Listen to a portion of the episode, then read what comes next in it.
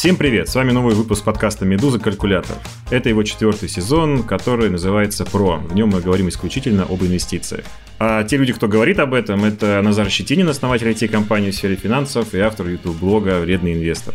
Да, и Андрей Ванин, частный инвестор и автор YouTube-блога о вложениях на фондовых рынках, а также создатель обучающих программ по инвестированию. Сегодняшняя тема – это облигации. Поговорим мы об этом с нашим специальным гостем. Его зовут Денис Козлов, он управляющий партнер инвестиционной компании Septem Capital, э, группы Совкомбанка. Не так давно мы прочитали, кстати, на «Медузе», новость о том, что Дуров привлек миллиард долларов через облигации для своего проекта Telegram. Скорее всего, вы им пользуетесь. И это автоматически означает, что теперь эта тема вышла в народ. Слово «облигация» появилось в медиатусовке среди молодежи, и, скорее всего, и так что-то про это могли слышать. В общем, повод информационный есть для того, чтобы понять, что это за инструмент, и какую доходность он обещает, и какие риски несет. Денис, привет. Добрый день, всем привет. Да, привет. Почему мы тебя позвали? Telegram недавно открыл книгу заявок на свои облигации и закрыл ее с X4 успехом, то есть была книга, как же это слово-то забыл? Переподписано. Переподписано, да, вот, спасибо. И таким образом слово облигация, как мне кажется, появилось на орбите у молодежи, которая даже, возможно, этим не интересовалась или думала, что это что-то такое достаточно консервативное, если не сказать скучное. И раз уж э, Дуров выпускает облигации, а там еще так все это очень непросто сделано, там с конвертацией в акции, то мы не могли пройти мимо этой темы. Позвали тебя, как человека, который занимается в публичном пространстве очень много образования в этой области и рассказывает про облигации. Но перед этим, а то вдруг я сейчас что-то наговариваю-наговариваю, а, что называется, совсем тема-то неизвестна. Ты вообще следил за историей с Дуровым, э, его облигациями и телеграммом? Конечно, потому что это самая, наверное, интересная история последнего времени. Это очень, опять же, не люблю это слово, но тем не менее хайповая тема, и она, ты прав, расширяет горизонт инвесторов. Они наконец-то увидели, что такое облигации, что с помощью них можно финансировать э, совершенно уникальные проекты. Давай коротко можешь рассказать, что случилось, в чем уникальность этого события, и как бы чем дело кончилось? Тут надо тоже быть предельно откровенным. Нас слушают уже после того, как книжка mm-hmm. закрылась, это да. Расскажи коротко нашим слушателям, что это было, а мы там дальше продолжим уже свои вопросы задавать. Первое, с чего надо начать, это с того, что российские инвесторы привыкли к тому, что облигации то, что называется plain vanilla. То есть э, я дал денег на определенный срок, мне их вернут и заплатят определенный купон. Все. А на самом деле облигации в США особенно используются для финансирования огромного количества сделок, э, проектов, бизнесов. То есть такие могут быть структуры у этих облигаций, что профинансировать можно выкуп долговым финансированием, можно профинансировать какие-то проекты длинные, короткие, que бессрочные и так далее. У нас в России все привыкли к тому, что есть облигации на 3-5 лет, они дают какой-то купон и все. И вот э, сейчас, когда Дуров предложил облигации, то, что называется конвертируемые, э, все наконец-то начали узнавать, что, оказывается, есть такой уникальный инструмент. У нас в России, насколько я помню, там буквально по пальцам одной руки можно пересчитать все конвертируемые облигации, но на самом деле конвертируемые облигации – это инструмент, позволяющий инвесторам зарабатывать не хуже, чем на акциях, да, при, может быть, даже меньших рисках. А что такое конвертируемые облигации? Дуров предложил следующую схему, что а, я беру деньги у вас на 5 лет, и в случае, если в течение этих 5 лет я проведу IPO, то вы а, будете иметь возможность приобрести за счет этих облигаций мои акции по цене ниже 10% от размещения. И, э, на мой взгляд, даже не ставка купона, которая была в диапазоне 6-7%, насколько я понимаю, будет 6 э, даже скорее, даже не ставка купона, которая является достаточно высокой для валютных облигаций, привлекла инвесторов, а именно возможность поучаствовать в IPO этой компании. При этом надо помнить, что Telegram до сих пор не монетизируется вообще никак. То есть э, это компания, которая только требует новых и новых вливаний. И все равно инвесторы верят в то, что эта компания имеет э, достаточно хорошие перспективы по IPO и готовы дать Дурову деньги. Как ты считаешь, почему он выбрал именно вот такой путь через облигации, а не сразу вышел на IPO и привлек там, необходимое финансирование? Уникальность Телеграма в том, что он до сих пор контролируется Дуровым на 100%. То есть полностью все последние годы расходы Телеграма финансировались из кармана Дурова. И получается, что компания, у которой число подписчиков приближается к 500 миллионам, по-моему, он в январе да, объявил о том, что у него 400 миллионов, то есть я там, жду, что буквально в ближайшее время он объявит о том, что число подписчиков уже 500. Это, насколько я знаю, чуть ли не единственный случай в венчурной индустрии, когда много лет и с таким ростом компания все равно остается в одних руках. Я не знаю, это от жадности или действительно он хочет сохранить Telegram независимым, то есть он не хочет продавать его венчурным капиталистам, арабским инвесторам, которые оценили его в 30 миллиардов, опять же, по его словам, пару месяцев назад. И облигации в данном случае – это попытка продержаться на плаву еще какое-то время до момента, когда он внедрит монетизацию. То, что монетизация заработает – я в это верю. Я не знаю, насколько это будет хорошо, но то, что монетизация позволит закрывать 150-200 э, миллионов долларов в год тех расходов, которые он несет, э, скорее всего, это правда. Оценки сейчас этого приложения, э, ну вот ВТБ, да, например, от 2 миллиардов до 124 миллиардов объявил. То есть, если сейчас выйти на IPO прямо сегодня, компания без единого доллара выручки ну, во сколько она будет оценена инвесторами? То есть сейчас IPO рано. Как только заработает монетизация, вот тогда можно делать уже IPO, потому что уже будет понятно, сколько можно заработать на Телеграме. Да, но на самом деле уникальное время живем, друзья. Вот особенно, Денис, как ты на это вообще на все реагируешь? Реально без рубля, без цента выручки компании выходит, размещается переподписка, то есть в 4 раза больше желающих купить, чем э, есть предложение этих облигаций. Ставка, хочу сказать, ну, очень привлекательная, там, да, 6% в долларах, да, и вообще ноль выручки, просто ноль. Тут не каждая, на самом деле, отечественная компания, имеющая еврооблигации в долларах, э, там прям закрывается с переподпиской. Ну окей, сейчас с этим, наверное, легче из-за низких ставок. Но как-то все-таки в удивительное время живем, нет, господа?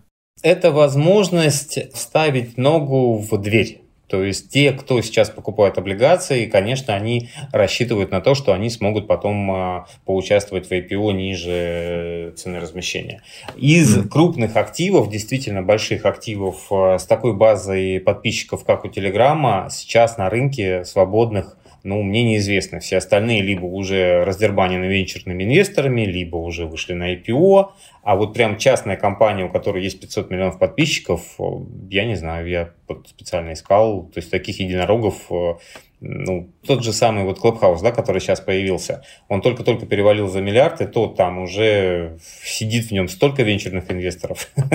Ну, просто согласись, у тебя, с одной стороны, э, на одной чаше весов компания, которая пока, да, понятно, что начнет зарабатывать, непонятно сколько, понятно с чего, приблизительно догадываемся, да, скорее всего, это будет реклама на эту аудиторию, вот, но пока-то не зарабатывает, и ты такой говоришь, окей, я дам ей денег, почему? Потому что я тогда получу скидку аж 10%, если будет IPO.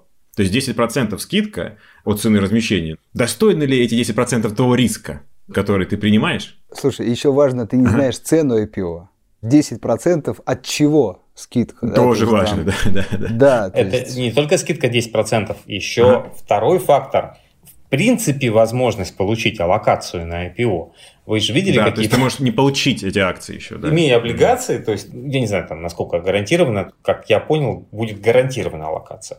А вот э, последнее размещение Airbnb, например, ну, вы помните, там российские угу. инвесторы вообще не получили, там была ноль аллокации для российских инвесторов. Не, но все равно я как бы настаиваю на этом, друзья, что меня в университете этому не учили. То есть я, как ни странно, сейчас могу все объяснить, вот клянусь, у меня логика, и уже я пытаюсь понять, может быть, я уже сам себя обманываю, может быть, я уже сам попал в эту субкультуру и сам себе все объясняю, и прям действительно, да, ну ведь аудитория, это важнее, чем деньги.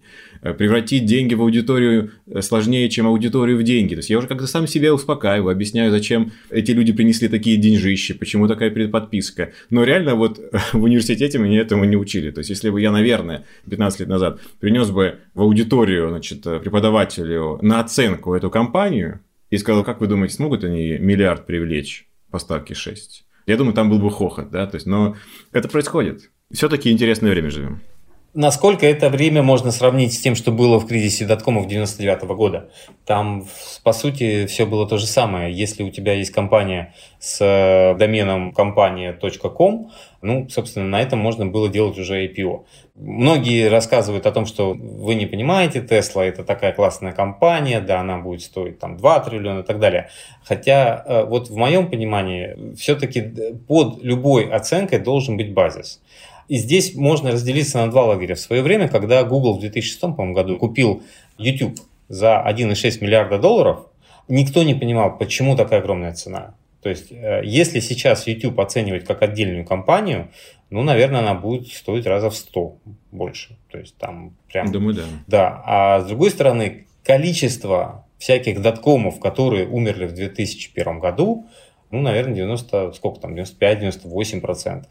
Как из 100% найти тот самый 1-2%, которые превратятся в 100-миллиардные компании, вот здесь и нужен талант. Но толпа инвесторов, американских особенно, да, она хватает все подряд. Это пугает. И реальной оценки акций на американском рынке сейчас нет. То есть я понимаю, что все, что там э, творится вокруг э, техов, вокруг еще каких-то компаний, это все не оценка, основанная на фундаментальном анализе. Опять же, мы немножко отвлеклись от облигаций. Ну, я должен да нет, нет, сказать. это наша непостоянная рубрика, а не пузырь ли это? Она уже каждый выпуск сейчас э, проходит, так что нормально. Все понимают, что это пузырь. Все задаются только одним вопросом. Как долго он будет поддерживаться постоянными вливаниями э, новых денег? И, собственно, когда из него выйти? То есть, тот, кто сможет выйти вовремя, тот, собственно говоря, молодец. Был спор очень интересный, почти на этот счет. Сейчас же знаете, что есть такая тема, развивается тоже активно, много в это денежка вливается, как FT токены, где можно цифровое искусство покупать. И со ссылками на Пелевина, ни больше, ни меньше, был у меня спор с этим человеком умным, и я стоял на следующем, что сделка, то есть сам факт платежа, кто-то за что-то заплатил, делает современное искусство искусством. Почему я об этом подумал? Ну, опять-таки, кроме того, что это отсылка на Пелевина, его книжка «Айфак 10», где он прямо так и говорит, что сделка делает искусство искусство. А потом мы объясняем, почему это искусство уникально. То есть кто-то деньги заплатил, а потом мы приходим и начинаем придумывать обоснование, за что же был заплачен там миллиард долларов за эту картину. Мне кажется, сейчас происходит то же самое вот с телеграммами и облигациями. То есть сначала все видят так, кто-то реально заплатил, а потом сидят, собираются, почему? И рождается целая теория уже постфактум. То есть, как буквально факт превращения этой сделки в искусство случился, и говорит, да, выручки нет.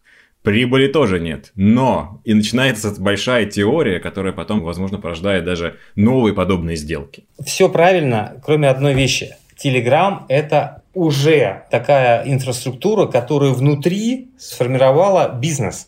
То есть в Телеграме крутятся внутри большие деньги. Каналы продаются, реклама продается. Просто она вся идет мимо самой компании. И э, задача те деньги, которые пришли в Телеграм, канализировать в сторону компании. То есть это не так, как в других э, историях, когда вроде, да, есть куча подписчиков, они что-то делают, но денег там нету в Телеграме большие деньги. И аудитория, которая в Телеграме, она не как в ТикТоке, не как в Инстаграме. Это аудитория, которая реально читает, у которой есть деньги. Это аудитория, которая принимает решения. Это взрослые люди, это политики, это бизнесмены, это инвесторы. И поэтому у Дурова только а, один вопрос. Как этот краник переключить на себя? Поэтому потенциал у Телеграма гигантский. Насколько? На 2 миллиарда долларов или на 120? Ну вот покажет время. Ну, как минимум, достаточно, чтобы облигации купить. Да. Телеграмом закончили. Уважаемые наши слушатели, простите нас. Крайне редко происходят такие большие, важные, возможно, даже исторические события, вот, поэтому мы зацепились. Да, друзья, тогда предлагаю все-таки поговорить о тех э, облигациях, которые может покупать каждый рядовой, ну, я думаю, российский инвестор. Это, кстати, не обязательно рублевые облигации, может быть, там еврооблигации российских эмитентов. Вот, Денис, подскажи, пожалуйста, сколько сейчас инвестор там, ну, с небольшой относительно суммы может получать при инвестировании в российские компании и в еврооблигации, то есть облигации номинированы там, в долларах, евро, опять же, российских компаний. Давайте сразу сделаю оговорку. Мы э, записываем это 17 марта, и у нас послезавтра заседание Центрального банка. Будет ли там повышена ставка на 25% или на полпроцента, а от этого будет зависеть актуальность того, что мы сейчас будем обсуждать. Давайте начнем с российских облигаций. Если сумма у вас небольшая и вы не хотите рисковать, э, оставайтесь в первом эшелоне, оставайтесь в ОФЗ и получайте 5%. 5, 5,5, 6, может быть, там найдете. Если вы э, готовы рискнуть, э, можете приобрести облигации второго эшелона и зарабатывать 7, 8%, 8,5 до 9. Это что за компания, расскажи? Ну, опять же, у нас больше тысячи, по-моему, эмитентов. То есть, если мы говорим про первый эшелон, их там немного, наверное, 30-40 эмитентов, прям таких вот совсем крепких. А, это госкомпании, компании с государственным участием, это крупные компании. Ну, условно говоря, это уровень э, МТС, Роснефти, Газпрома. Mm-hmm. Если мы говорим про второй эшелон, там выбор уже шире. Это могут быть и строительные компании, это могут быть э, производственные компании достаточно крупные. Э, и причем интересно, да, что по рейтингу, например, МТС выше на пару ступеней, чем Билайн. Все эти деления на первый и второй эшелон, они все условные. Все это можно найти на Русбонс, посмотреть по доходности. Я бы сейчас обратил внимание на то, что у нас на рынке в апреле, скорее всего, будут очень сильные изменения по доступу частных инвесторов к разного рода облигациям, разного рода рейтингам. Если вы знаете, прошло уже первое чтение закона о квалификации инвесторов, еще одного, у нас уже один принят, который должен быть введен в действие с 1 э, апреля 2022 года, но Центральный банк э, не успокоился и придумал еще один закон, а, который все-таки ограничит доступ э, частных инвесторов, например, к высокодоходным облигациям, к структурным продуктам, и еще много к чему. Вплоть до того, что Швецов на одном из брифингов для журналистов сказал о том, что неквалифицированные частные инвесторы не смогут покупать ничего с рейтингом ниже BBB минус по S&P. Чтобы вы понимали, у России сейчас BBB минус по S&P, да, там в иностранной валюте, и BBB в российской Как валюте. у страны, в смысле, да, У страны, страны, да, да, да. То есть облигации, которые смогут купить частные инвесторы неквалифицированные, у них будет, наверное, десяток. То есть это будет «Газпром», «Роснефть», э, «Сбербанк». Москва, например, уже давно не выпускает облигации. У нее есть там два выпуска, но они практически не торгуются. Они только в следующем году думают, выйти ли им снова на, э, имею в виду, город Москва. И фактически для частных инвесторов тот же самый Билайн будет, например, запрещен. Мегафон будет запрещен, да. Ростелеком можно, Мегафон нельзя. Вот эти все правила, они приводят к тому, что 10 миллионов э, частных инвесторов, которые пришли на московскую биржу, будут отрезаны от самого большого рынка облигаций, биржевых облигаций в мире. Да? То есть я напомню, что московская биржа это вообще лидер мировой по биржевой торговле облигациями, потому что во всем мире облигации имеют не биржевую обращения. Они там торгуются через Bloomberg, через специальные эти программки, да, и фактически это все вне биржевой рынок.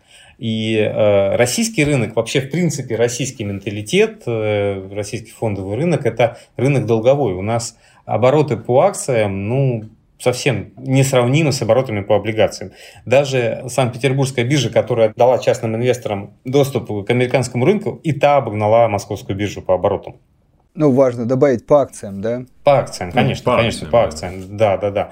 Вот, а по облигациям мы э, реально очень большой активный рынок. Из 10 миллионов только 200, там, может быть, с хвостом. Я сейчас жду статистики Московской биржи, они обещали объявить чуть больше 200 тысяч квалифицированных инвесторов из 10 миллионов. Да, чтобы было понятно. Поэтому вот всем остальным достанутся только ОФЗ.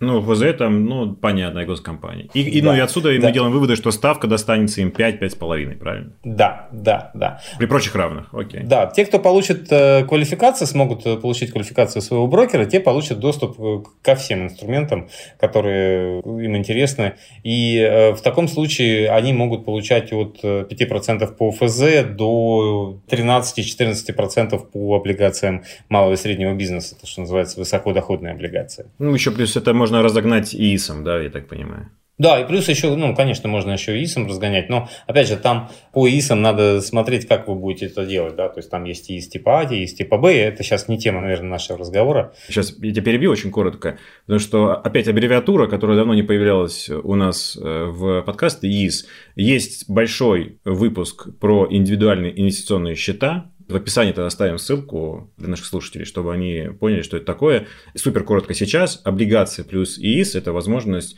получить сейчас в моменте, даже вот с этими ставками для неквалов, доходность выше ставки ну, любого депозита в любом банке, даже самого малоизвестного. Да, да, конечно, этот инструмент надо, безусловно, использовать. Если вы долгосрочный инвестор, если у вас горизонт не меньше трех лет, обязательно используйте ИИС. То есть это просто mm-hmm. ну, глупо его не использовать, так скажем. По поводу ставок, э, давайте отталкиваться от э, рейтингов, которые сейчас присваивает наше агентство, у нас, напомню, их 4. И если мы говорим, например, про AAA и AA+, там вот как раз это ОФЗ, это ставка 5, 5,5, 6. Если мы говорим AA, там уже могут быть ставки, например, вот есть такая компания Теплоэнерго, у нее рейтинг A-, да, и то у нее ставка 10% купона. По компаниям с рейтингами Triple B+, Triple B ставки могут быть от 8,5 до 10%, а Triple B- 10-11%. И дальше, если мы уходим уже Double B+, э, B-, э, это может быть от 9,5-10 э, до 11%.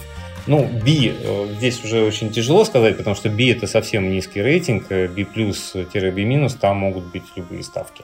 Ну и есть еще какая-то доля нерейтингованных бумаг. Э, там вообще-то реинкогнито, потому что, вот, например, размещался недавно SDEC. Это логистическая компания, наверное, все знают.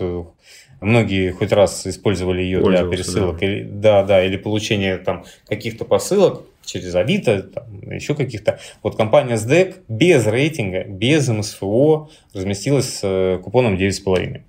Да. Ну, понятно, что она, наверное, когда-нибудь получит рейтинг, и он будет хороший, но просто сейчас это компания без рейтинга с купоном 9,5.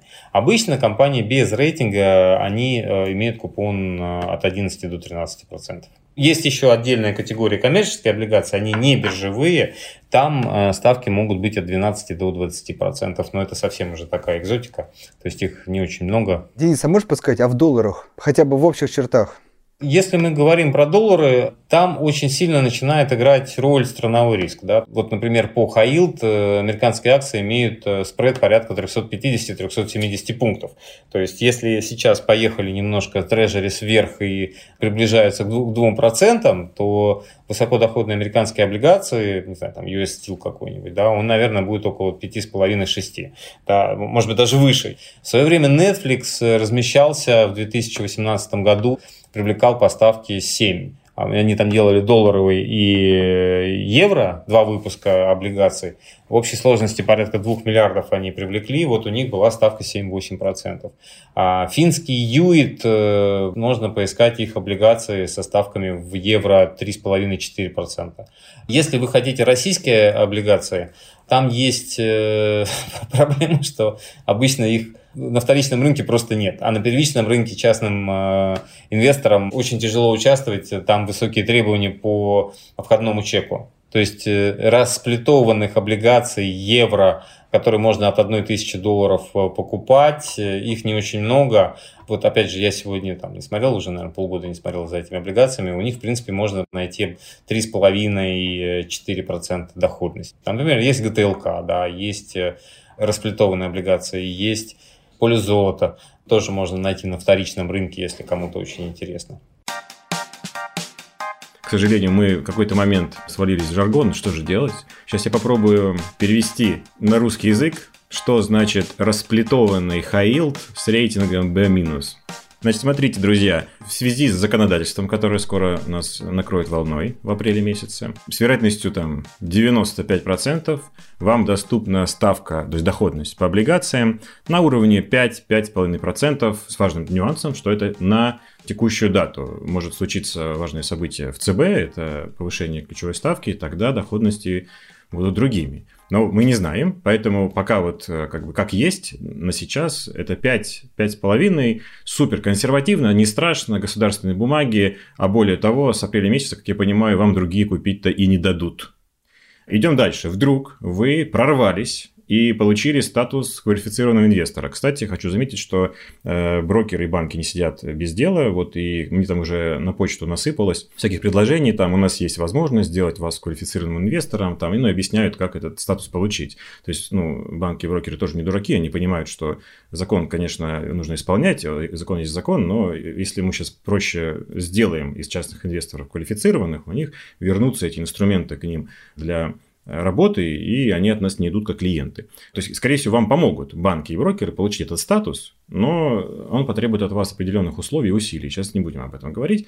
Если вы прорвались э, туда, то по рублям у вас доходность может быть даже до 10%, и при этом это будет компании, которые более-менее вы знаете, это первый момент, и в мировом сообществе умные дядьки в галстуках оценивают эти компании – как достаточно низкорискованные. То есть в них еще деньги вкладывать можно. То есть это не какие-то ноунеймы и производители шоколадок под Нижним Новгородом. Нет, то есть это что-то серьезное, что-то солидное и с хорошим рейтингом, о чем мы часто говорили, да.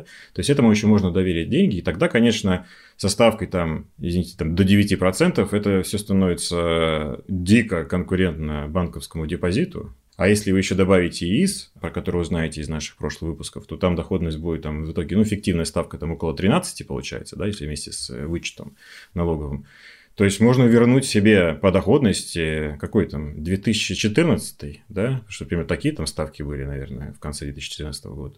И это все становится конкурентно не то, что там депозиту банковскому, это становится конкурентно в каком-то смысле даже рынку акций. Я все правильно пересказал. Да, я сейчас как раз проверил последнюю информацию по полю золота и по ГТЛК, чтобы быть э, точнее. Полю золота около 2%, чуть ниже, да, сейчас дает, а ГТЛК от, доллар. в долларах, да, от 2 до 4, в зависимости от дюрации.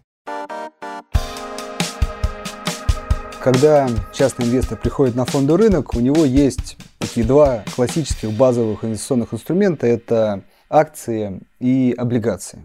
Кажется, что инвестор несет э, одинаковые риски. То есть он дает свои деньги либо в долг компании, либо ну, там, не в уставной капитал он покупает на вторичном рынке, но кто-то изначально при выпуске этих акций давал компании там, на развитие, на проекты. Да? И кажется, что, собственно, риски одни, что инвестор может потерять свои деньги. То есть надо понимать, э, что, например, при банкротстве, конечно, с некой вероятностью может облигационер что-то вернуть, но все-таки кажется, что не сильно вероятно. Да? И вот получается как бы риск один, а доходности, которые там возможны, они разные, и все-таки большинство статистики склоняется к тому, что акции приносят больше, скажем так, в долгосрочной перспективе. Вот скажи, пожалуйста, твое мнение, зачем тогда вообще покупать облигации? Я тогда, наверное, начну с конца по поводу того, что акции приносят больше доход. Ну, есть э, опыт э, японского рынка акций. Если вы помните, после краха в 90-м году, они только сейчас, вот только в 2021 году индекс японского рынка акций достиг того уровня. Да? Поэтому говорить о том, что акции приносят больший доход, надо все-таки с определенными поправками. Второе. При торговле акциями надо помнить про тайминг. Тот же самый кризис доткомов 2000-2001 года, он говорит о том, что тот, кто э, заходил последним, тот э, потерял там ну, практически все. Да. А 2008 год тоже падение было гигантским в 2009 году после банкротства Lehman Brothers э, в сентябре 2008. Поэтому говорить о том, что акции приносят доход больше, ну, опять же, с определенными поправками.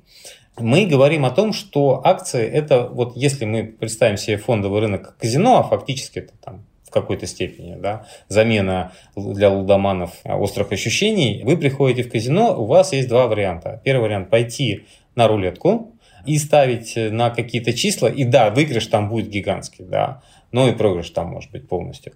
А э, есть второй вариант – пойти в зал для покера и в покере за счет э, своих знаний, за счет э, математического аппарата, которым вы владеете, потихоньку, потихоньку, потихоньку что-то выигрывать. Немножко утрировано, но вот чтобы было понятно, насколько это разные рынки. Тут э, рулетка и покер. Да? Покер считается спортом, рулетка считается совершенно а, безбашенной лудоманской игрой. Вот. И если вы говорите про акции, э, внутри акций тоже могут быть разные варианты. Есть э, так называемые дивидендные аристократы, которых в России не существует. То есть в американском рынке они есть.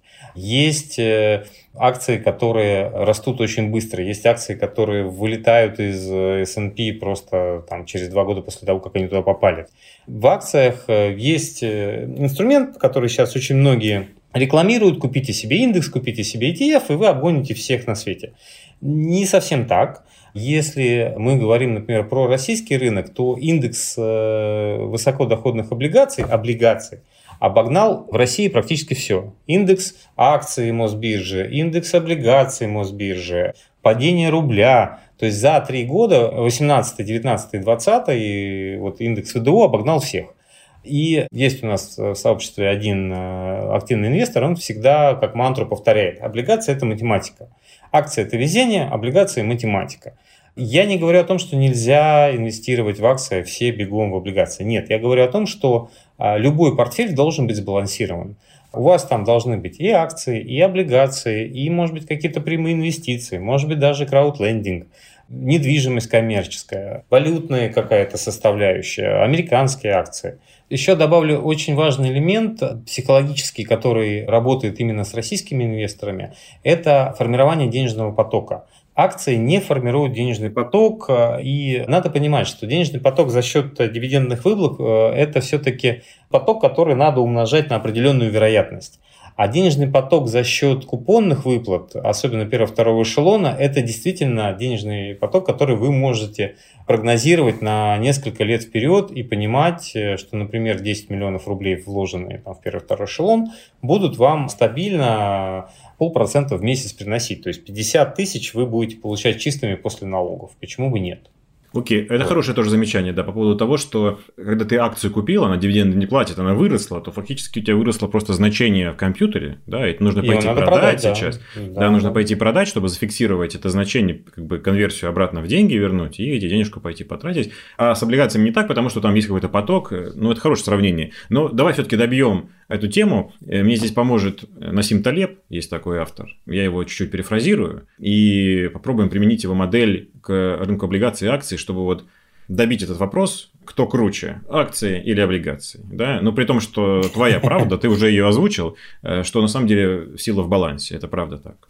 Смотри, вот, допустим, есть человек А, который купил облигации компании какой-то, да, и человек Б, который купил акции одной и той же компании. Если взять и поддать газку в эту модель и сказать, что эти два человека очень долгосрочные инвесторы, например, там 10 плюс лет, да, угу. вот, э, достаточно инертные, то есть они купили и держат, особо не следят за этим, сами узнают о том, что происходит с их портфелем, там, не знаю, раз в квартал, то есть, ну, не очень погружены, и все-таки самостоятельно, это при решении у них нет управляющих, тоже немаловажный э, момент. Проходит, там, три года, случилось что-то ужасное под названием банкротство. И тот, и второй получили убыток. Э, да, тут можно сказать, что мы не знаем, что это за компания, ну, давай, Денис, наверное, ты меня поддержи, но с высокой вероятностью даже в облигациях вы не получите выплату если будет банкротство? Скорее всего, как ты считаешь? Давайте снова разделим ответ на две части. Часть первая. Предположим, вы э, держатель облигаций в США. Угу. Сегодня 2008 год, на дворе 2009, и вы держатель облигаций General Motors. Что произошло с General Motors? Вы, как акционер General Motors, были размыты, по-моему, то ли 2, то ли 3, то ли не помню, сколько, 5% может быть осталось угу. у угу. вас от э, той доли, которую вы имели. А вы, как держатель облигаций, получили то, что называется debt to equity swap. То есть вы из держателя долга превратились в акционера. И тем самым держатели облигаций не получили свой доход, но при этом стали э, акционерами. А акционеры там размылись в каких-то совсем безумных объемах, и в дальнейшем General Motors получил поддержку от государства, смог даже вернуть большую часть, если не все. И держатели облигаций все-таки смогли каким-то образом возместить свои потери. А вот держатели акций никак. Не выросли до тех же самых объемов. Да, хорошая история. Я просто хочу сказать, что я сознательно утрирую, довожу до банкротства. Тут вот, правда, выиграли держатели облигаций. А, а я сейчас, да, я сейчас объясню, почему вот это утрирование про банкротство, э, это очень важный элемент. Предположим, вы сейчас держатель облигаций Тесла, а ваш друг держатель акций Тесла. Напомню, да. что Тесла до сих пор еле-еле сходит в концы с концами и зарабатывает на биткоинах, да, вместо того, чтобы зарабатывать на автомобилях. И, опять же, сплюнем через плечо три раза, если с Тесла что-то случится, то держатели акций Тесла ну, будут размыты очень сильно, не знаю, в ноль, не в ноль, но очень сильно. А держатели облигаций будут конвертированы в ее акции принципе, Tesla имеет достаточно большое количество нематериальных активов, интеллектуальной собственности, которые интересны рынку. И держатели облигаций теоретически, опять же, мы сейчас говорим про теоретически, да, то есть это Tesla не в нашем мире, да, а в параллельном. Tesla будет продана кому-то из крупных игроков, там, не знаю, Toyota, General Motors, Volkswagen, и держатели облигаций все-таки какое-то возмещение получат. Вот почему я все это рассказываю. Потому что в Штатах есть э, культура банкротства, есть культура выхода из банкротства, есть культура реструктуризации, есть то, что называется Chapter 11, Chapter 9. Да? То есть Chapter 11 – это попытка восстановить бизнес. И э, фактически держатели облигаций в этом случае, да, они теряют купоны, но они все равно какое-то возмещение получают. И у них есть эта культура, у них есть желание не убивать бизнес. Если вы посмотрите на сланцевую добычу, да там каждые 2-3 года эти добытчики проходят через Chapter 11, э, конвертируют свои долги в акции и снова набирают долги. То есть там это все как-то двигается. Угу. А у нас же в России да, слово банкротство означает, что никто ничего не получит. Ни акционеры, ни держатели облигаций, потому что у нас вот этой культуры нет. Теоретически у нас есть законодательная база для то, что называется процедура оздоровления. Но фактически любой бизнес, который сваливается в процедуру наблюдения, в 9 случаях из 10, если там не в 95%, переходит из наблюдения не в оздоровление, а именно в конкурсное производство, то есть в распродажу всех своих активов. И распродажа активов приводит к тому, что деньги получают только залоговые кредиторы, то есть банки. А держатели облигаций наряду с держателями акций ну, не получают ничего. Поэтому, если мы говорим про цивилизованный рынок, то держатель облигаций лучше защищен. Если мы говорим про Россию, то, в принципе, риски не сильно отличаются. Это важно понимать, потому что вот в России института оздоровления практически нет. Есть робкие попытки, но они все разбиваются о абсолютно очень тугое мировоззрение самих банков, да, самих кредиторов и, к сожалению, наших э, государственных банков, которые не заинтересованы в выздоровлении, а заинтересованы в том, чтобы к ним потом не было претензий со стороны следственных органов, почему они попытались оздоровить компанию, да, а не пошли по процедуре конкурсного производства и не распродали все на аукционах. Хорошо, ну и тем не менее, вернемся к нашим двум парням. Получается, если бы эти два парня купили эти облигации случилось нечто ужасное в России, то это случилось бы одинаково и с тем, и с тем, они потеряли бы деньги. Если бы это случилось нечто ужасное в США, то, например, держателям облигаций было бы прям больно, а держателям акций прямо очень-очень сильно Смертельно. больно. Да. Да, ну, подводим итог. Если что-то грустное, очень ужасное что-то произошло, то держатели акций и облигаций как будто бы в одинаковом положении. А вот теперь, почему я просил Насим Талеба мне помочь, а что если случилось что-то очень-очень хорошее? самое потрясающее, что могло случиться.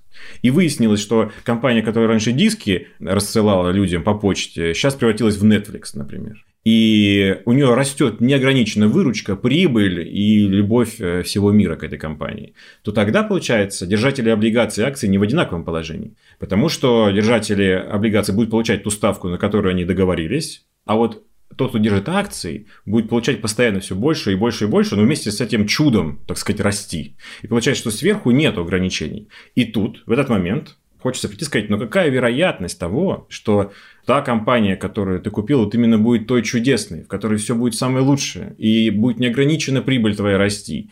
Какая вероятность того, что ты попадешь вообще в эту компанию? И здесь вот господин Насим Талеб говорит, я, кстати, с ним здесь солидарен, честное слово, что, однако, не важно, какая вероятность. Даже если вероятность этого события очень низкая, но большой масштаб, и много времени у вас есть, долгосрочного инвестора, то нужно вкладывать больше в акции. Потому что как бы чудо, если оно произойдет, не имеет ограничений сверху. А в облигациях не больше того дохода, который обещан ставкой купона. Как будто, получается, на большом горизонте нужно, наоборот, больше рисковать, а облигация этот риск не дает. Но при этом несет на большом горизонте в случае трагедии такие же риски, как акции. Ты согласен с этим?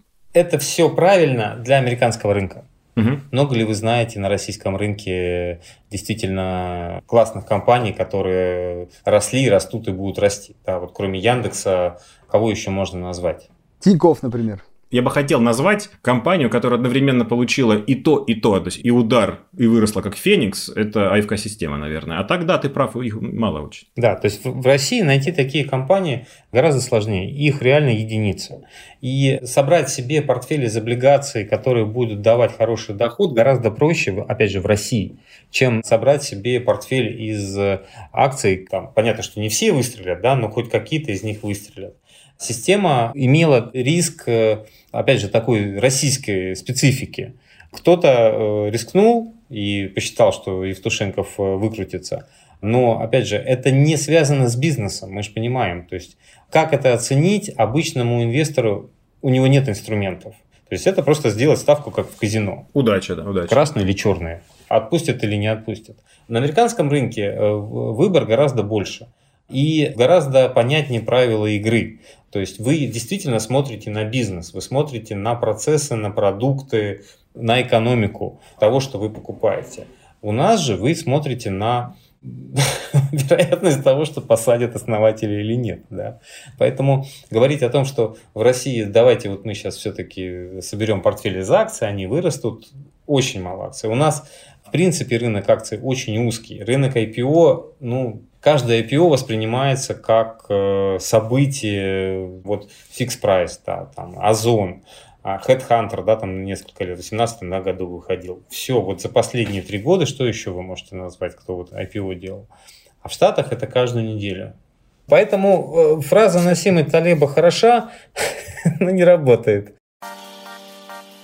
Немножко на защиту стану облигаций. Вот ты, Назар, говоришь о том, кто больше заработает. Ну, наверное, опять же, статистика, как я говорил, говорит в пользу акций. Но есть э, еще вторая составляющая.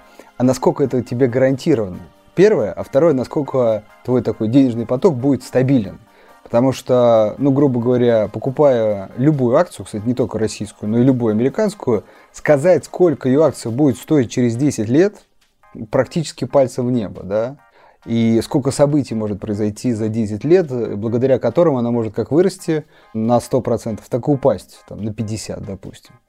А облигация в этом плане есть очень важный критерий, что она, во-первых, менее волатильна.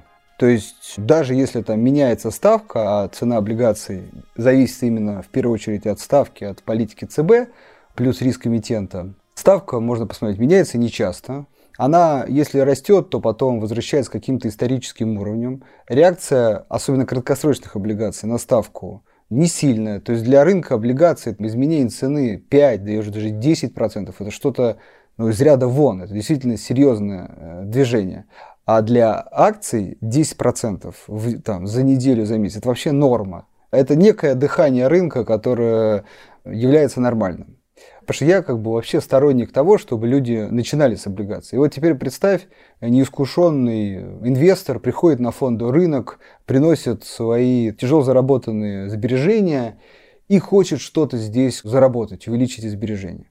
И одно дело он купил облигации, где цена облигаций практически стоит на месте, и ему четко гарантирован доход, если мы говорим про крупные. Доход там, идет, конечно. Да. да, для средней компании. У него есть так называемый НКД, накопленный купон доход, который он вообще может каждый день смотреть, как он у него увеличивается. Он знает точно предсказуемую дату выплаты купона, когда придут деньги. То есть все максимально прогнозируемо. Один риск – банкротства, безусловно. Опять же, если мы говорим про крупные и средние компании, вот там на периоде 10 лет, ну, даже с высокой долей вероятности можно сказать, что риск маленький. И еще при этом это не значит, что для вас там биржа на 10 лет закроется. Вы еще можете отслеживать этот, как бы контролировать этот риск, если что, там, выйти. А в акциях, э, если он зайдет, он купил, ну хорошо, как говорится, выросло вот сразу. А если начнет падать? А он нервничает, а деньги ему дорогие – он начинает паниковать, начинает продавать, что-то другое покупать. Потом начинает, это классическая история, пытаться отбить потери. И вот незаметно он уже активно торгует на акциях, и счет его стремится к нулю. То есть, на мой взгляд, преимущество Облигации, я их всегда сравниваю, если вы хотите научиться водить, вам надо водить, начиная там с маленькой скоростью, 30-40 км в час, а потом уже ездить быстрее. Вот облигации, на мой взгляд, для начинающего инвестора это именно такое инвестирование с низкой скоростью, где цена облигаций сильно не меняется, доходы вполне предсказуемы и как бы, ну, такое некое появляется ощущение рынка, потому что все-таки цены на облигации чуть-чуть ну, колеблются. И далее, вот, если человек хочет заработать больше и смотрит там на акции, и его не смущают полеты акций вверх и вниз, вот он может уже немножко часть своих средств направлять в акции. А дальше, ну лично по моему опыту, каждый инвестор приходит к своему личному соотношению акций и облигаций. Потому что часто спрашивают, какое правильное. Я считаю, это исключительно персональный человеческий фактор. То есть кто-то более легко переносит колебания, кто-то менее. Но, в общем, пробуя и тот, и тот инструмент, человек приходит к какому-то своему соотношению. Ну и последний, например, такой очень важный. Вот особенно люди в этом плане с большими деньгами, например, там, десятки миллионов, сотни очень так классически отличаются. Вот, допустим, пример, у человека там 100 миллионов. И кто-то говорит, так, я хочу еще увеличить их там 15-20%. То есть он действительно готов ими рисковать, подвергать свой счет вот этой волатильности. А есть люди, возьмем там 10 миллионов, да, стоимость квартиры в Москве. Если он сегодня купит облигацию с доходностью 6-7 годовых, это 600-700 тысяч в год. Поделим на месяц, где-то по 50 тысяч в месяц. И вот теперь смотри, у него дилемма. Либо купить что-то, где гарантированно там, каждый квартал будет приходить по 150 тысяч, либо купить что-то, что ну, прям четко понимаешь, что завтра может упасть на 30%, и у тебя с 10 миллионов стало 7. Вот, может потом отрасти, а может еще и дальше продолжит падать. То есть, в общем, облигации это что-то стабильное и предсказуемое. А акции это точно нестабильное и, ну, предсказуемое, но с очень большой погрешностью. Факт, факт. Я хотел бы сейчас вернуться к тому, с чему мы начали, к телеграмму. Насколько это, кстати, хорошее, поразительным образом предложение сделал Дуров. Смотрите, он дал возможность получить стабильный денежный поток в долларах, в стране, в которой есть культура недопущения финального банкротства, при этом дал возможность, ну, потенциально, если это случится, принять участие в росте стоимости акций, так еще и со скидкой. То есть он как бы, можно сказать, взломал каким-то образом эту претензию на Симталеба, сразу все сделав по уму. То есть, если будет что-то очень хорошее с Телеграмом, что-то потрясающее, что-то неведомое, то ты в этом примешь участие, потому что получишь акции, еще со скидкой, напомню. Если будет все примерно так же, ну, получаешь стабильный денежный поток, ну, и все-таки в стране, которая уважает бизнес надо покупать. Еще можно? Нет, все, я понял это. Я понимаю, там, там по-моему, чек был 50 миллионов, я не помню стартовый. Там собирали пулы, э, и можно а. было зайти, по-моему, то ли от Альфа, то ли от ВТБ, от 50 тысяч долларов они собирали пул для а. того, чтобы сделать одну заявку на 50 миллионов. Вот мы сравнили, мне кажется, очень подробно облигации акции. Но есть еще один такой разумный инвестиционный инструмент, на самом деле самый популярный, но в России точно. Это депозит. И мы понимаем, что вроде бы ставки по депозитам, ну, меньше, чуть-чуть, но меньше, чем по облигациям. Что получается? Облигация это для понимающих хорошая замена депозитам. И, собственно, и не нужны тогда депозиты, ну, для инвесторов. Получается, облигации чуть большая доходность, прогнозируемый возврат, прогнозируемый доход, и тогда получается, как бы... Депозиты не ну, нужны? Да, депозит это просто, ну, как бы такой реверанс в сторону банков, то есть ты по факту даешь им заработать на твоих деньгах. Да, да, то есть депозиты в том виде, в котором они существуют в наших банках, по всем статьям проигрывают э, ОФЗ. Я сейчас даже посмотрел, сегодня был э, аукцион по ОФЗ с погашением в 2025 году. Доходность получилась выше 6%. Это дисконтные. Они не купонные, они дисконтные, но тем не менее. И получается, что... Но таких ставок мы сейчас не видим. Да, вы покупая ОФЗ, получаете ставки сравнимые с депозитами, но при этом у вас нет ограничений по срокам, то есть вы можете продать эти ОФЗ, когда вам а, понадобились деньги, вы можете продать столько, сколько вам нужно, вы можете докупить столько, сколько вам нужно, если у вас свободные получились.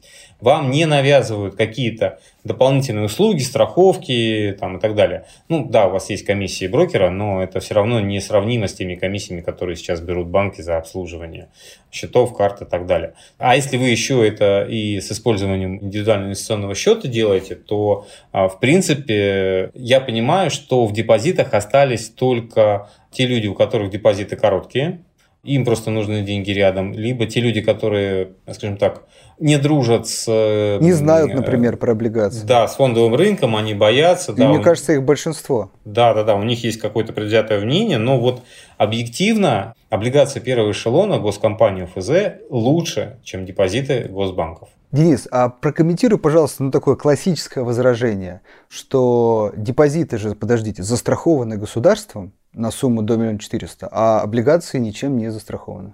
Они застрахованы тем же самым э, государством, облигации которого вы покупаете. И при этом у вас здесь ограничение миллион четыреста, а когда вы покупаете ОФЗ, у вас нет ограничений. Хоть 100 миллионов, и это будет точно то же самое государство, которое выдает э, страховку на депозиты банков. В этом случае проблема у государства, разместившего ОФЗ, у вас проблемы с депозитами будут еще больше. Опять же, э, немножко отклоняясь от темы, посмотрите, какое количество жителей США инвестируют на американском фондовом рынке. Это у них в крови. Они э, при рождении ребенка уже начинают откладывать ему на фондовом рынке, да, формируя какие-то свои пенсионные портфели. Не на депозите в банке, обратите внимание, да, а именно на фондовом рынке формируют э, портфели и для своей пенсии, и для будущего обучения ребенка и так далее. То есть фондовый рынок, акции, облигации действительно рассматривается жителями США как инструмент для того, чтобы сформировать и денежный поток, и подушку безопасности, и все остальное. А, да, у них есть э, депозиты, но это, опять же, один из инструментов, а не так, как у нас, когда депозит – это главный инструмент, чуть ли не единственный для многих э, российских семей. Я думаю, что все, это уже эра прошла. Проходит, я думаю, проходит. Все-таки не прошло. Да. Да, да. Но опять же, у нас фондовый рынок пока слишком маленький, чтобы просто переварить то количество денег, которое может на него попасть с депозитов. Денис, большое тебе спасибо за э, конструктивный диалог, рассказал нам про облигации и нашим слушателям самое главное. До свидания. Пока. Пока-пока. И на этом все. С вами был подкаст «Медузы. Калькулятор. Версия Про». И его ведущие. Назар Щетинин. И Андрей Ванин. Спасибо тем, кто помогает нам делать этот подкаст, редактору Ане Чесовой и монтажеру Виктору Давыдову. Если вы еще не подписаны на наш подкаст на той платформе, на которой вы нас слушаете, обязательно подпишитесь прямо сейчас. Так вы не пропустите наши новые эпизоды, которые выходят каждый четверг. Телеграм привлек миллиард через облигации и это стало поводом для того, чтобы у студии подкастов «Медузы» появился свой телеграм-канал для всех, кто делает и слушает подкасты. Он называется «Техника речи». Обязательно подпишитесь на него и расскажите о нем своим друзьям. И мы будем очень рады, если вы поставите нам 5 звезд и напишите свой комментарий. Так вы поможете нашему продвижению на платформах. А еще мы внимательно читаем все письма с вопросами и пожеланиями по темам, которые можно писать на подкаст собака медуза.io с пометкой в калькулятор.